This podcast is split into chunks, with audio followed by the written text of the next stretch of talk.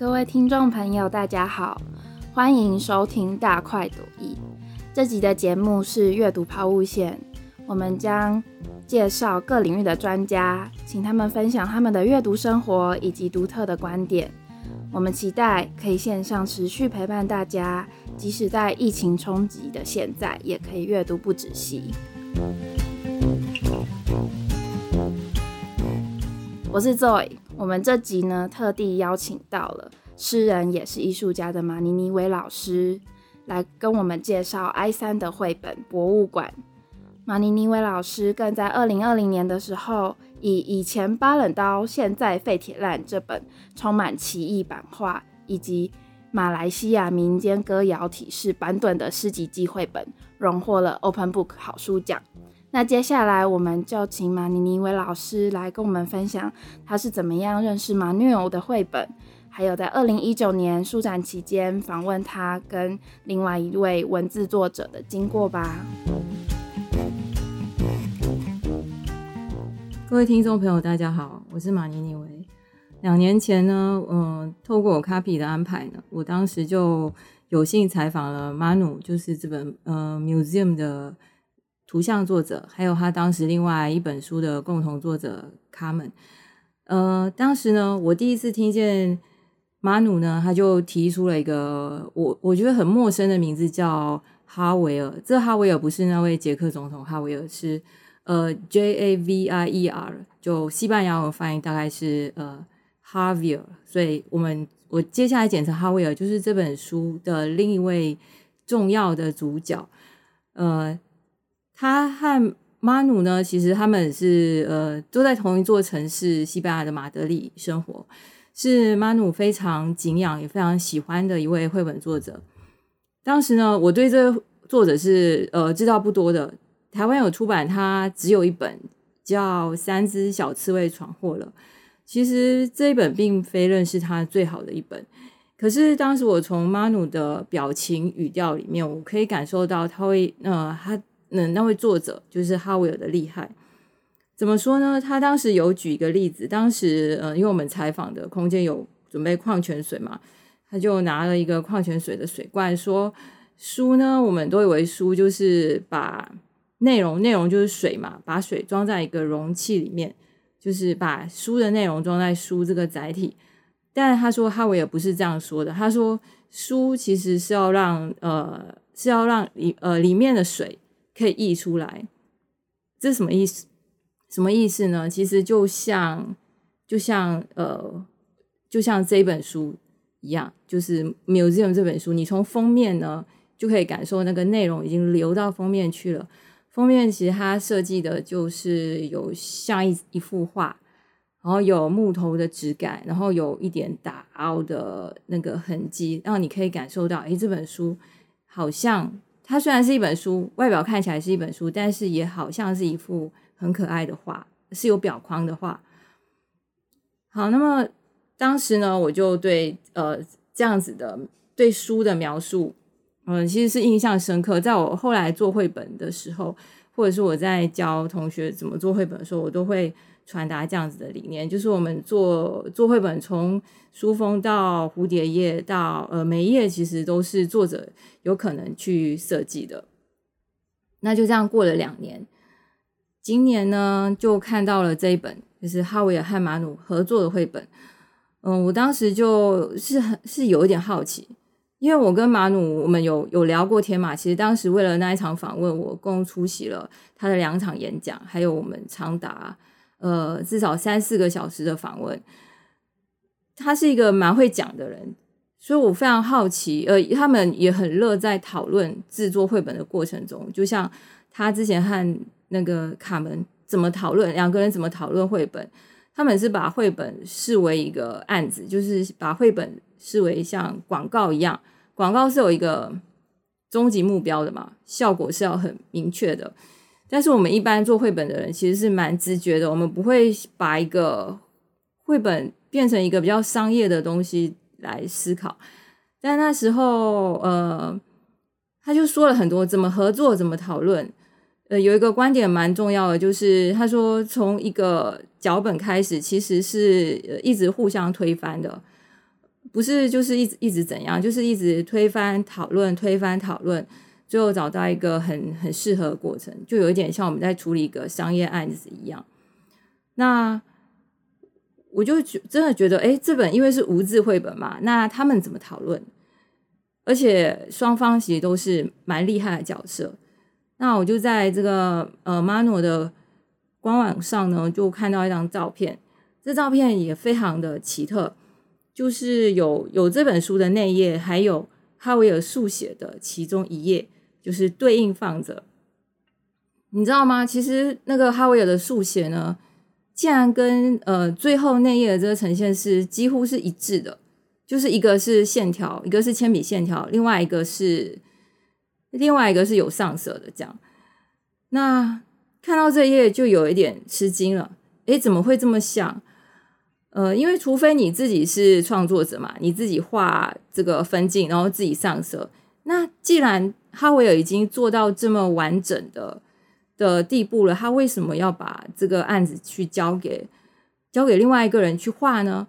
因为看起来看起来啦，就是马努是在帮这个他的偶像协助他上色完工，当然这也需要一些力气了，还有你画画的风格这些等等。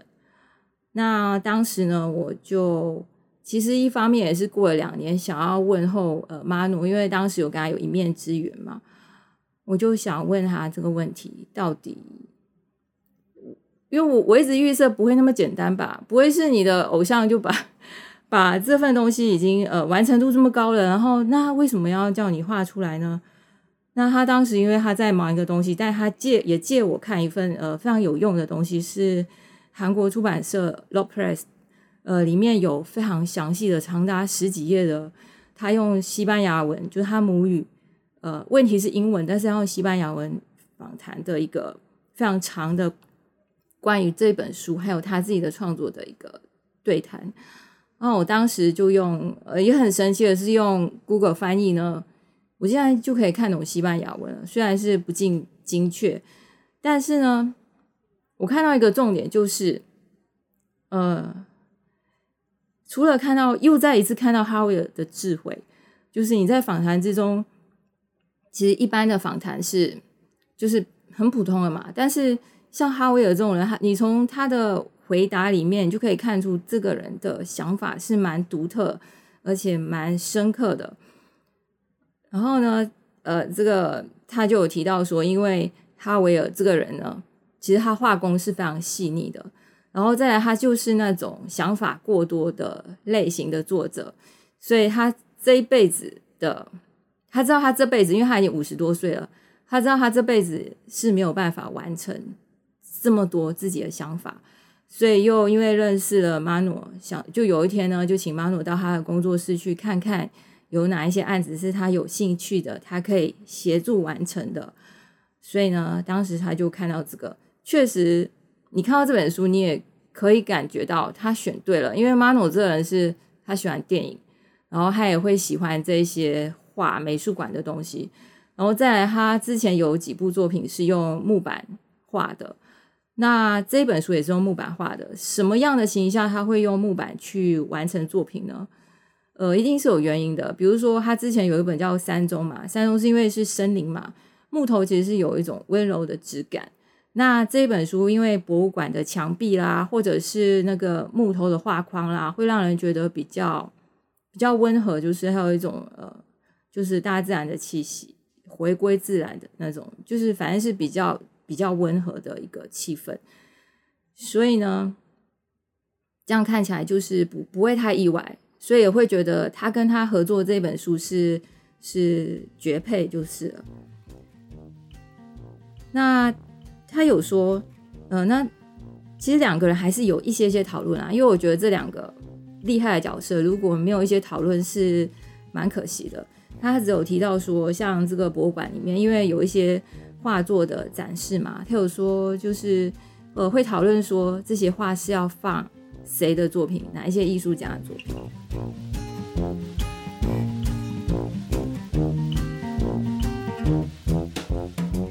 那回到这一本书的背后，泽哈维尔是怎么去布局这一本书？其实我是从书的简介看到三个名字，第一个名字是 Edward Hopper，是大画家，美国的风景画画家霍伯，我以下简称霍伯。然后再来一个是波赫斯，波赫斯呃也翻译成博尔赫斯，是也是一个他的作品是一辈子都看不完的一个作者，写了非常多的小说，也写诗。然后再来又是一个大到吓死人的名字，就是希区考克。所以这两个，这这从这些关键字里面，你就觉得，哎，这里面有一个画家，有一个作家，还有一个导演。好，嗯，就是由这些关键字呢，呃，提供的线索，我在看这一本书。这一本书其实，呃，我大致用，呃，大致简简介一下内容，但其实我说了，其实也不会破梗，所以各位不用担心。这本书大概就是这个主角呢，就开车开车开一开，他的前面引擎就冒烟嘛。这时候他行驶在一条无人的路上，那就在他的旁边呢，有一座小山坡，小山坡上有一座房子嘛。所以因为他车子就是冒烟了，故障，所以他就先暂停在路边，然后很自然的就往山坡上的小房子去。然后靠近的时候呢，就发现那个门口上写着 museum 还有 open。所以呢，他就很自然走进这座博物馆，然后接下来发生的很多事情就就这样子。那我刚刚提到波赫士这个作者，波赫士呢，呃，他的作品，呃，其实这三个名字呢都有一个共同的特色，就是他们其实启发影响了非常多的创作者，像是这种影响，就是可能是拍电影的人看到波赫士的。小说就会很想要把里面的情节意象拍成电影，然后拍电影的人看到霍伯的画，也会很想要把这些画拍成电影。那其实就是有这种感觉。那可能对哈维来说，他看到这些的作品，也触发了他想要做这样一本绘本。波赫是有一部小说，其实蛮他的作品，其实一直不断被讨论。嗯，叫《沙之书》。沙是沙子的沙。这本书的内容大致是，呃，就是作者我，他常常喜欢用第一人称。他说有一天呢，就有一个人去敲他住在五楼公寓的门，然后那人是一个在兜售圣经的人，然后他就让他进来，因为他也是一个爱书之人嘛，所以这个卖书的人就进到他家里面。他就说呢，呃，他从包里面拿出一本书，这本书的封面写的是圣书。呃，开本就像那个图画布一样，八开大，然后封面很破烂。嗯，他打开发现了那里面的字是他看不懂的。再来有很奇怪的一件事是，这这这个字这本书的页码是不停的变化，而且那个数字呢是不是一般的序号？是第一个是数字很大，我们没有办法说说明白的。然后再来是它不是顺序的，也没有任何一个秩序在里面。哦，它好像是你要翻前面，是永远会有新的书页从前面跟后面冒出来，所以你永远都找不到第一页在哪里，最后一页在哪里。然后那人就跟他说：“呃，你仔细瞧瞧，你以后就再也看不到了。”那意思就是这本书呢，你只要现在呢，你现在翻，呃，你看到的之后呢，下一秒就会消失。所以你不会是他之后呢？他就真的测试，他买他后来就买了这本书嘛，因为他就觉得这本书太特别了。嗯，叫沙之书就是像沙子一样不停的波动嘛。他兴奋的睡不着，晚上一直翻，而且还记录他到底看过什么。但后来发现真的是如此，就是这本书翻过以后，那个图画跟文字就会消失，然后你再翻的时候又换成呃另一种了。这是什么意思呢？呃。好，我们先先等一下，再再来再来想。那最后呢，这个博赫是觉得这这本书呢太可怕了，他其实是要一把火烧了它，可是又担心这个无穷无尽的书呢烧起来会不会那个火也是无穷无尽。最后他就想到一句很有智慧的话，就是隐藏一片树叶最好的地点是森林。于是呢，他就把这本怪书呢偷偷放到一座有九万册书的图书馆。然后之后连图书馆在的那一条街呢，他都不想去了。我第一次呢，在多年前读到这个故事的时候是没有什么感觉的，就是哎，这就是很多人在一直在提这本书，就觉得这个情节很诡异，但是没有什么特别的感觉。但是你你你人生经历多了很多以后呢，你现在再回看他描述的这个，其实是一个象征，不过是从来不会写一些现实的东西，他其实都是写虚幻的，其实跟他的。身体状态有关，因为他是一辈子，其实至少在很早的时候就感受到眼盲的这个威胁，因为他得了那个遗传疾病嘛，就是他的父亲跟他的祖父，其实在晚年都是成为全盲，所以他本人也很不幸遗传了这样子的疾病。你想想看，其实是非常可怕的。呃，所以你你知道，你有一天会变眼盲，再也看不到你最爱的书，这个呃，这个花花绿绿的世界是一件。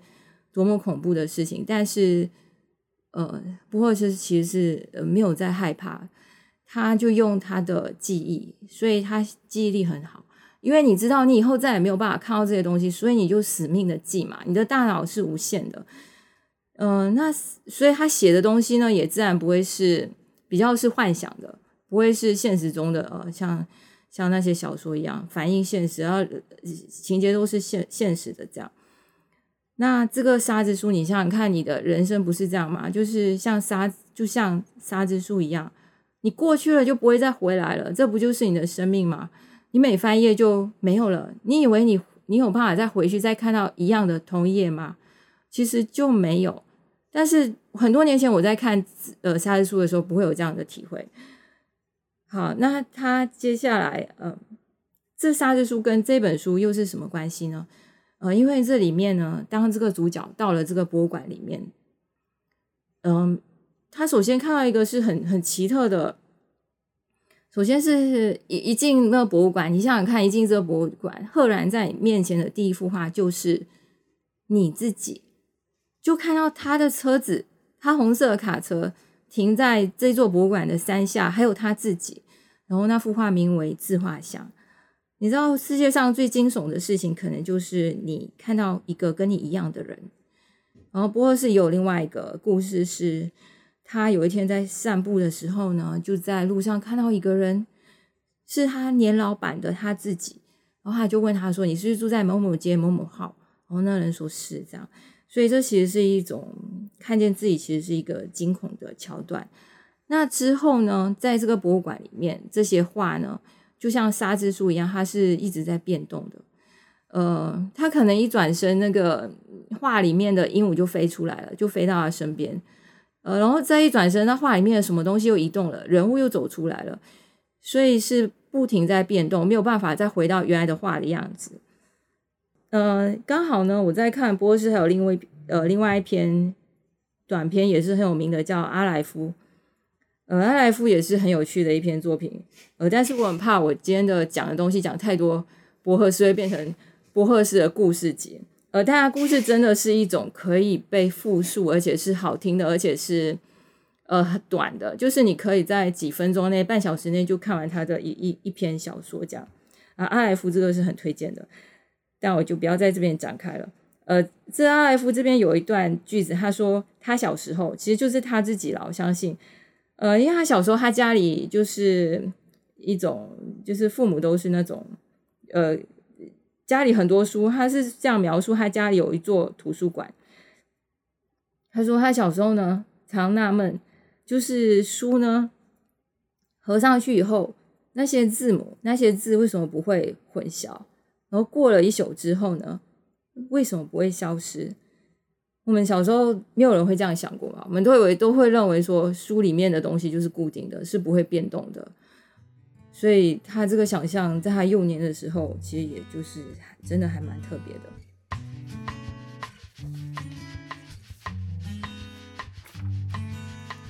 另外一个来自波赫士的关键就是无限或者是迷宫。嗯，在波赫士的作品里面有非常多迷宫这个字。他本人就对迷宫这个东西特别的有兴趣的样子，当然这这部分的学术讨论也非常多。至少呢，最有代表性的可能就是去看有一篇叫《小径分叉的花园》。这这本书里面有一个角色，就是他辞了高官，然后他花了十三年呢，他就说他要写一部小说，呃，然后也要建一建一座迷宫。然后大家就很奇怪啦，你就是工作做得好好的，你不做，然后你去写一部没有人看得懂的小说，然后又说你要建一呃建一座迷宫，那他的后代呢，就在他过世以后呢，就看了这部小说，其实是谁都看不懂的。然后后来发现他说的迷宫可能应该就是这部小说，他说的小说跟迷宫是同样一座东西，小说是一座无形的迷宫。呃，怎么说呢？因为小说呢，他说一。呃，一般的小说是主角遇到一个事情，他就有两个选择嘛，A 或 B。在小说里面，你的作者一定要帮他选一条路，所以他就选了 B。然后选了 B 以后，之后要怎样呢？又有一个选择嘛。但是在这一部这个小径分叉花园里面的这个人写的小说，是他把同时 A 跟 B 这个选项呢，都会往下发展。所以到最后，你可以想象这个，它每一个分叉都一直走出去，一直走出去，一直走出去。所以这部小说就是会没有人看不，没有人看得懂，就像迷宫一样，它每到一个路口就有一两条路，两条路，然后一直有岔路，然后无尽头这样来回打转。那这本书博物馆呢，它里面其实也有类似的的这种概念。你知道展间吗？它进去了一个方形的空间。然后这空间呢，展墙是一个方形的，然后呢，画又是一个方形的空间。它可以，它进到这座博物馆，又进到画里面，然后呢，画里面的东西又在回跑，跑到现实里面。所以它有一个界限的打打乱，就是画里画外，已经现实还是现实还是虚幻，就已经打乱，而且是一个感觉是无穷无尽的无限。然后这本书的呃，这部小说的主角呢，他也在问：什么情形下一部书会成为无限呢？啊，他认为只有一种情况，就是书的最后一页呢，和第一页是雷同，这样子才可以没没完没了的连续下去。我发现其实呃，这个手法在有有一些绘本里面也会被使用，就是你发现最后一页跟最后第一页跟最后一页是可以。呃，循环的，从最后一页你再回到第一页的时候，你好像可以再再重复一次这个故事。那这本书其实也是这样，就第一页是他进入画里面，呃，看到一幅画嘛。那最后一页其实是一幅画，那一幅画又好像是呃，又可以重新开始，因为里面他开着车走了嘛，开着车走了，那不是又回到前面，他开着车在路上嘛。所以这其实是一个生生无息的一个一个循环。那我们可以再再谈一下结尾。他在这个博物馆里面经过的一番惊吓，就是画里面的东西跑出来，当然是吓到他嘛。最后呢，你松了一口气，以为他他最后是逃出来了，开着车，呃，而且卡车也修好了。可是你没有想到，那个镜头一拉，又是一幅画。你以为他是回到现实里面，然后开着卡车逃。走了，就是全身而退嘛。可是最后怎么又是那一幅那个景象又变成原来是一幅画？嗯，就感觉是他进入一个无止境的迷宫，是书的迷宫还是画的迷宫里面？由现实进入画里面，兜一圈又进入另一张画里面。这就是近视博赫士把书誉为生生不息的迷宫这个概念。而在波赫士的世界里面呢？书图书馆其实是无限的。这个呃，刚刚那本刚刚那篇小说里面，那个他了解那个写作花十三年写作那位角色以后呢，呃，这位主角其实是在一个逃亡的过程中，他是一个间谍，他被捕到以后呢，其实就是死路一条，就要被吊死。但是他在这个临死这种危机的处境之下呢，他却了解了这个。这个迷宫的写作，他这么说的：“他说，我想象出一一个由迷宫组成的迷宫，一个错综复杂、生生不息的迷宫，包罗过去和将来，在某种意义上，甚至涉及到别的星球。我沉浸在这种虚幻的想象中，忘掉了自己被追捕的处境。在一段不明确的时间里，我觉得自己抽象的领悟了这个世界，就是。”我看了这一段话，再回到博物馆这本书，就是你什么时候好像有那个感觉，是你抽象的领悟了这个世界，你在一个迷宫里面，一切都是在变动之中的。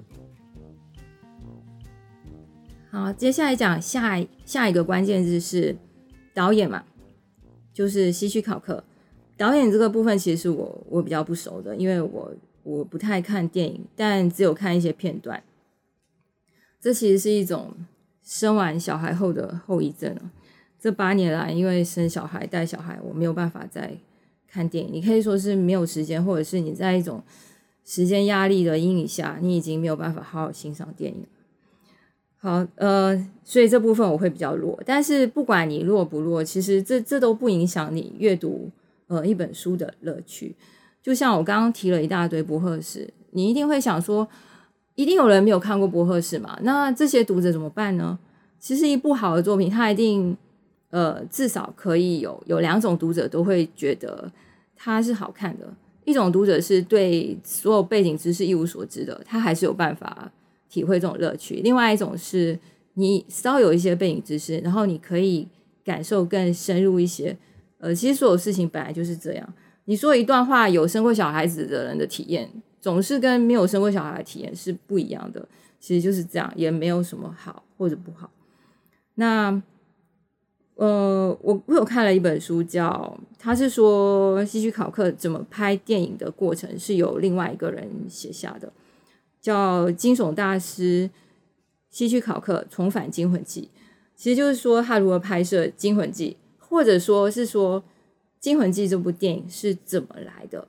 他说的很很前面哦，因为惊魂记是最先是从一一起真实的凶案开始，然后有一个这种。什么样的作家会对这种题材很有兴趣？然后他就参考了这个凶案，写了一一部小说。然后这部小说呢就被电影公司看到嘛，买去想要变成电影。这这中间很多过程，但买下要改编成电影的之后呢，其实还是有非常多的事情要做的，就是他要找一个人写剧本。那写剧本过程，他又找了两个人写剧本，因为第一个他可能不满意。所以看这本书呢，你可以知道电影是怎么拍成的。就算你是没有看电影的人，或者是你很喜欢看电影的人，你其实你不知道电影可能是这么复杂的。然后书上呢有提到，他有一座那个凶宅嘛，就是汽车旅馆的模型，其实是取自就是呃 Hober。我刚刚提到这个另外一个关键字，那个画家霍伯的一幅很有名的画，这幅画叫《铁路旁的房子》。The House by the Railroad 这幅画为什么有名呢？因为是，呃，对作者来说，这是他本人第一幅被美术馆收藏的作品。然后再来，这个人的作品其实有美国风景上呃脉络的突破，这部分没有办法展开。就是简单来说，就是呃，以前的风景画其实就是一种田园风景画，描描绘自然的。感觉是作者或者是那个印象派那种瞬间即逝的那种风景，好像是没有办法表达作家个人情感。个人情感要怎么投入在风景？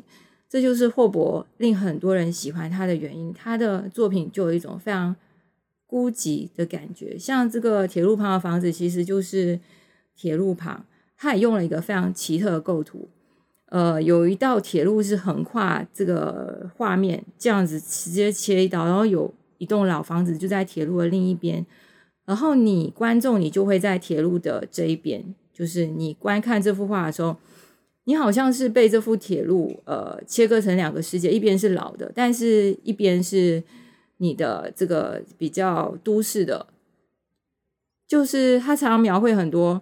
都市中的这种孤寂，就是其实我们身边的东西已经很现代化了，但是总有什么东西是呃落寞的这种感觉，其实处处都在，就在繁华的地方总是有落寞的的角落。这样，好，那这希区考克就从这幅画里面取了这个导演，他是跟他的班底说，他要做一个像那个画一样的房子。好，也真的是这样。那这其实呃，这本书呢，它就从这个这个这一点呢，它那一座博物馆呢，其实就像那个凶宅的的样子。但其实没有很像啦。好，除了这一点之外呢，其实因为他们都很喜欢电影嘛，也很喜欢这种惊悚片吧，所以有一些或者是相当多的电影的视角的参考，而且有一种概念的处理。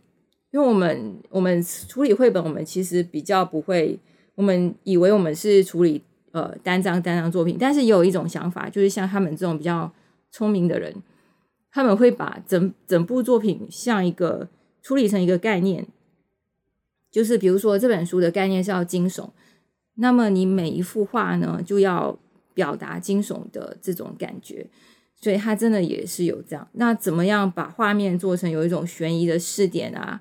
剪接啦，其实跟跟那个电影是有很多的呃异曲同工之妙。就是你看到这个画面的时候，你有一种感觉是，好像有一种可怕的事情要发生。然后还有，他也用了很多那个电影的镜头切换，就是你你在人的脸或者是眼睛，人的脸和你的所见对象之间在做切换。比如说，他现在是画那个人惊吓的脸，然后下一页就是画他看到的东西。其实你如果没有看到他惊吓的脸，你对他看到的东西的反应不会那么大，所以是借由那个人脸呢来来表达这种惊悚感。好，最后我们就提到那个画家，但画家的戏份在哪里？这一点其实蛮好笑的，呃，因为这个画家有一幅自画像，其实也也蛮有名的，就是跟画里面的这主角是长得一模一样。呃，因为他很好的抓了这个这幅自画像的特色。你如果是画画家本人，还没有那么容易捕捉，因为人在不同时期、不同照片的的样子是会不一样。但是你如果是从自画像里面去把它截取出来，是是差不了太多的。比如说他的衣服为什么是这样蓝色的西装，然后还有帽子嘛，还有他的头发，然后还有他的秃头这一些，其实你一看呢。因为那西装太特别，蓝色的西装嘛，所以你一看，你只要看过那幅自画像，或者是你去查一下这个 e l Hopper 这个关键字，你就会就会跳出这一幅自画像，然后你就会觉得，哎，这蛮好笑的。他把他喜欢的画家呢放进这本书里面，把它作为一个角色来来玩弄，还是来致敬？呃，我不知道。但这其实这这手法蛮好的，就是一方面有一种幽默感，一方面又有一种致敬的感觉。好，接着呢，就是刚刚有提到这个博物馆里面要展出谁的作品，嗯，他就展了。其实一进去，你就会看到在门旁边有玛格丽特的那一种呃的大眼睛，呃，那那幅画叫的 False Mirror，就是错误的。错的镜子，那眼睛呢？那个大眼帘里面呢，其实是窗外的蓝天白云。然后眼睛其实是作为通往另一个空间的象征，所以他做呃，他要做这个现实跟想象的这种这种题材嘛。你你用眼睛这幅画当然是很好用，而且眼睛还有一个象征，就是老天之眼、上帝之眼。就你人生，我们在做这一切事情，其实都有一种命定嘛。那眼睛这个造型，其实也出现在制作博物馆的外观。然后它其实这一幅画是里面很重要的，就是这幅有的一个讯息，它就在门口嘛，门口就有两副大眼睛，左右各一张。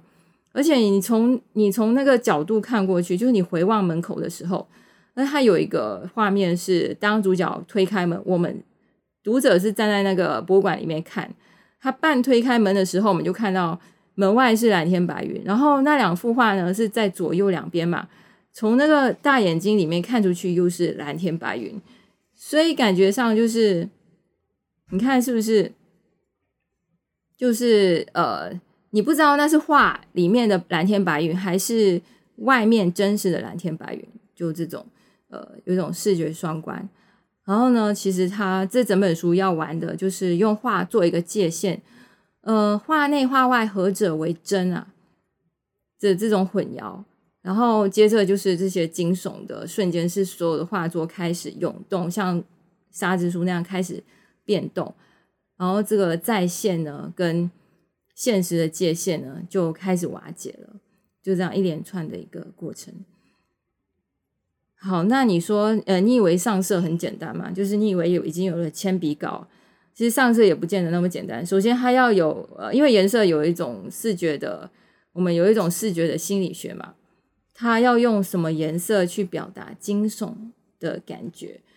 呃，他就把那个眼眶，玛格丽特那幅画的眼眶其实不是这个肉红色的，他就把里面他把那个眼眶呢改成肉红色。呃，红色和蓝色就更显对比嘛，而且有一种惊悚的效果。然后馆内还有谁的作品？还有亨利·卢梭，其实这些都很好辨识。亨利·卢梭就是那位素人画家嘛的老虎，后来走出来了。还有 O'Keefe 欧吉夫的画，那他们为什么要做这些安排呢？这些就留给读者自己去解读了。那最后我们再回看这个书名。这书名是 M V S E V M，呃，这是他故弄玄虚吗？还是他到底有什么意图？呃，因为你面对这两个很聪明的人，你你就会想他到底在想什么？因为这个字怎么看，你就会读成是 museum，而它确实也是 museum，那他为什么要去把 U 变成 V 呢？好，这我没有问他。这其实我也觉得读者也可以自己解读。当然，也跟玛玛格丽特那个把戏啊，这不是一根烟斗。你说在这个 museum，就是文字是我们解读到文字跟图像之间的关系，是不是有也是无限的？观众跟图像的关系是不是也是无限的？这个博物馆这个字跟我们的这种的关系，读者跟作者的关系，是不是都有各种可能？他把 U 抽掉变成 V，我们一方面还是可以理解成，也看得懂这是博物馆，但是是不是又有另外一种呃玩味的，我们不知道每个人可以怎么想的一个空间。好，这样子讲了一大堆，其实这种交织的互文背景呢，就其实已经产生一池的涟漪。呃，经过这本绘本呢，当我再回看波赫士的作品呢。好像呢，又会有一种不一样的体会。其实阅读就是这样子，一直不停的堆叠下去的的感觉。那他有一本，呃，他也有另外一个很有名的短篇，叫《通天塔图书馆》，或者叫《巴别塔图书馆》。呃，我念这一段：假设有位旅人永远都在旅行，朝图书馆的任何方向前进。几个世纪以后呢，他可能会发现相同的书卷或典籍。人一样的思绪重复出现，不过这样的重复应该也是一种秩序，世界的法则。好，这些是刮胡，有了那美妙的希望，我的孤独得到一些慰藉。好，你如果把这段话里面的图书馆有一个人永远都在旅行，呃，你把图书馆改成博物馆，把里面的书改成画，这一座巴别塔图书馆呢，可能就是你手中的这一本。巴别塔博物馆，好，那就先介绍到这里，感谢各位的收听。谢谢马尼尼魏老师为我们介绍的埃三最新绘本作品博物馆。那如果您对呃这个博物馆呢有想要更深刻的理解的话，欢迎到 Okapi 去搜寻马尼尼沃老师为这本书写的专文，我们会再附上链接。那如果您想要亲自翻阅博物馆，对照这段 Podcast 节目做参照的话呢，也欢迎您到博客来或到 Google 去搜寻。那记得大家打博物馆的时候要把 U 改成 V，会比较好搜寻到。那谢谢大家的收听。那我们阅读抛物线，下次见，拜拜，拜拜。